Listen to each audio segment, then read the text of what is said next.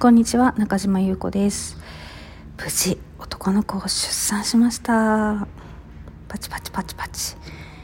はいということで産後の私の産後のリアルタイムでお届けする音声メッセージの配信をしていきたいと思います。聞いてくださってありがとうございます。ちょっとね今小声なんですけど、まあ、なんでかっていうと個室がね全部埋まっちゃっててというか多分なんだろう発熱の人用に残してるのかな。そう大部屋なんですよね。なので音声取るところがなくて 廊下で撮ってます。なのでちょっと小声なんですけど聞こえるかな。聞こえるといいな。はいっていう感じででなんで私がこのタイミングでそう入院しながらも音声取っていこうかなと思ったかっていうところなんだけどなんかその出産してから1ヶ月とか2ヶ月とか、まあ、3ヶ月とかって結構ベールに包まれてないですか？例えばなんか芸能人とかも3ヶ月、まあ、3ヶ月じゃないか。半年後とかに復帰しましたとかそういうのはすごくよく見かけると思うしそうお仕事されてる方も産休を12ヶ月くらい取って復帰される方とかすごい多いと思うんですけど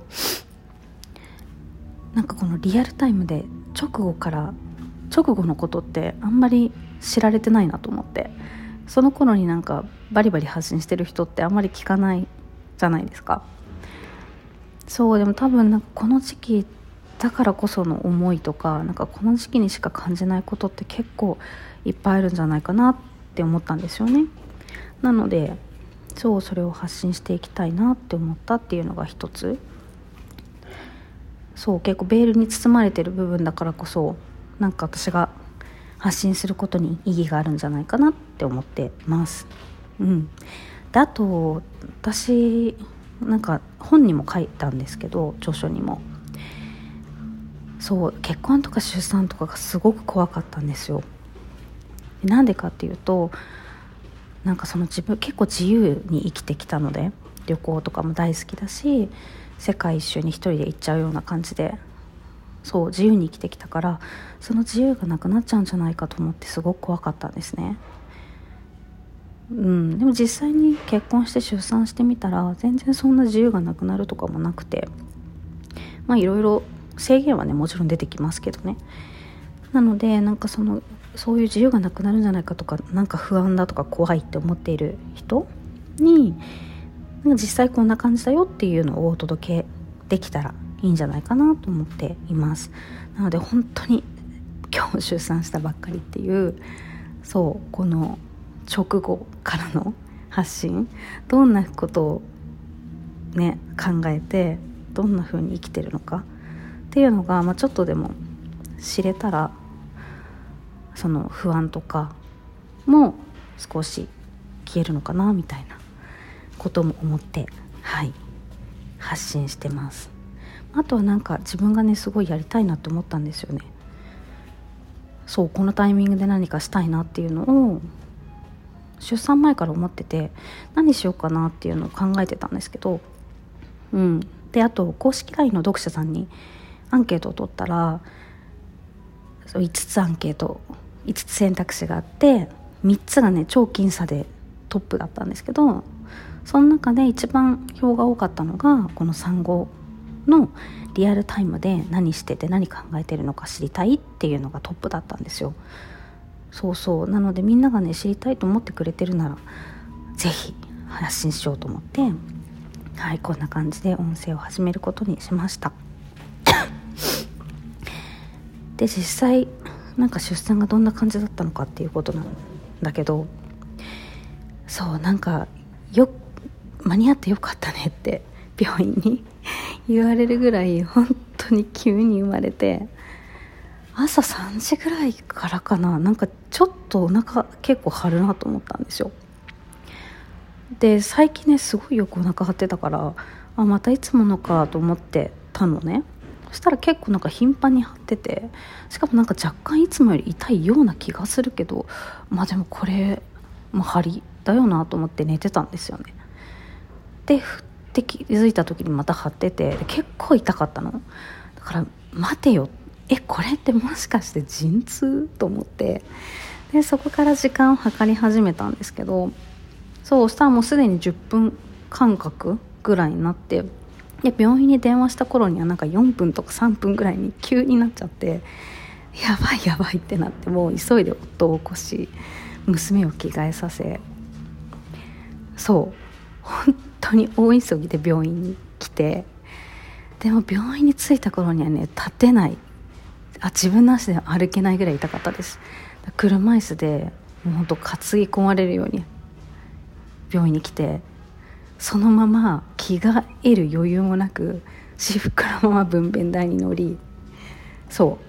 う。で病院到着してからどんぐらいだろう？4 5 0分ぐらいで生まれましたね。っ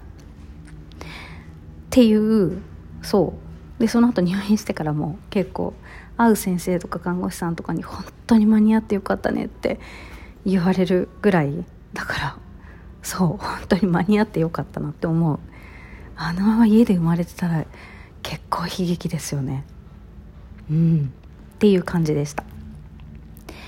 そうそう。でたまたまね夫が家にいる夜だったんですけど最近うちの夫がすごい忙しくて週3ぐらいで夜、まあ、当直っていう病院に泊まりの勤務だったんですよ。そうだからこれ夫がいなかったら本当にやばかったなと思う。う。ちね田舎なので夜間タクシー走ってないのね。だからタクシーも呼べないしそんな痛いからもちろん自分で運転もできないし。でしかも今なんか病院も結構コロナでピリピリしてるので子供連れてきちゃいけないんですよ。そう。で一応ねご近所さんに子供を預けられるっていう手はずにはしてたんだけどもう真夜中だからなんか起きてもらって預ける時間とかもねかかったと思うしそうか本当夫がいない時間帯っていうか日にちだったら本当にあのまま家で生まれてたかもなっていうレベル。ですね。うん。なんか私は今回里帰りをしないっていう選択肢を選んでまあ第一子の時もそうだったんだけどうん。そうそう。でまあなんとかなるっしょっていう感じでここまで来ましたが、まあ、なんとかなったんだけどいやなんとかなるっしょ思想は危ういなって思いましたね。うん。なので本当にこれから出産の方は万全を期していろんな事態を想定してこういう時はこういう風に病院に行くみたいなところを、うん、ぜひ考えておいてほしいと思う。私のこの体験を持って、はい、できるアドバイス。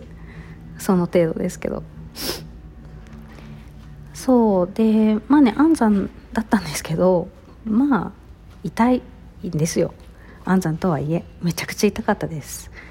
いやもうこれほんといつまで続くんだろうって気が遠くなりそうになったけどまっすぐ生まれたんですけど。そうそう。で、まあ、やっぱり、ね、第一子の時が陣痛始まってから10時間ぐらいでまあ、それでも暗算らしいんですけどそれなりに時間がかかったのね。だからなんか第一子の時に比べたらいやなんか痛くなかったわみたいなことを私が言ったんですよ。終わってから。そうでその時にあの夫が言った一言が結構私はすごい感動というか心に残ってて私がそういうふうに言ったらいやいやでも本当に大変だったねお疲れ様って言ってくれたんですよね。そうでその時すごい私は感動して私が逆の立場だったら、まあ、当の本人がねいやなんか前の出産よりは痛くなかったわって言ったらあそうかそうなんだよかったね安産だったねとか言っちゃいそうだなと思って。そうでもそこをちゃんとなんか否定してくれて本当に。まあ第一の時に比べて楽だったにしろ本当お疲れ様っていう風な言葉で返せるってすごいなって思ったんですよ。そう。な結構ね時々思うんだよな。なんか私だったら多分こう言っちゃうだろうなっていうようなことを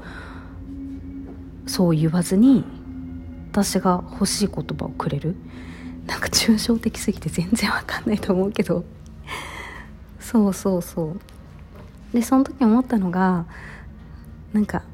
安産とか楽だったとかそういう言葉って当の本人以外使っちゃいけない言葉なんだなっていうのをすごい思った。なんか自分でさ安産だったとかさ前の出産に比べれば楽だったとかいうのってまあそういいじゃない？けど例えば旦那さんとかが「いや前の出産に比べたら楽だったね」とかもしも言われたとしたらすごいムカッとしてただろうなと思って。まあ、旦那さんじゃなかないにしろお友達とかも含めてそうそういや安産だったけどめちゃくちゃ痛かったわみたいなって思うだろうなと思ったのでなんかそういう言葉って本人だからこそ言っていいけど他人が言っちゃいけない言葉なんだなっていうのをなんか今回そうそう自分の経験を通して思いました。それってなんか時々あるよね。この出産とかに絡む以外にも。なんか本人だから言っていいみたいな言葉。うん。私もだからそういうのを気をつけたいなっていうのをね今回その産後の夫の声かけ？で思いました。はい。っていう感じでまあそれなりに壮絶で痛くはあったんですけど。うん。まあ安産でした。はい。無事男の子を産みました。でえっ、ー、とそうそう今日がねなんか0日目っていう扱いらしいんですよ。出産って。産んだ当日が。で明日から1日目ってなってで入院がね6日目まで。なので全部で7日間入院をするらしい。そう。で2人目の場合は1日ね早く退院するっていうこともね可能らしいので、まあ、それも含めて考えていきたいと思います。はい。なので今日はね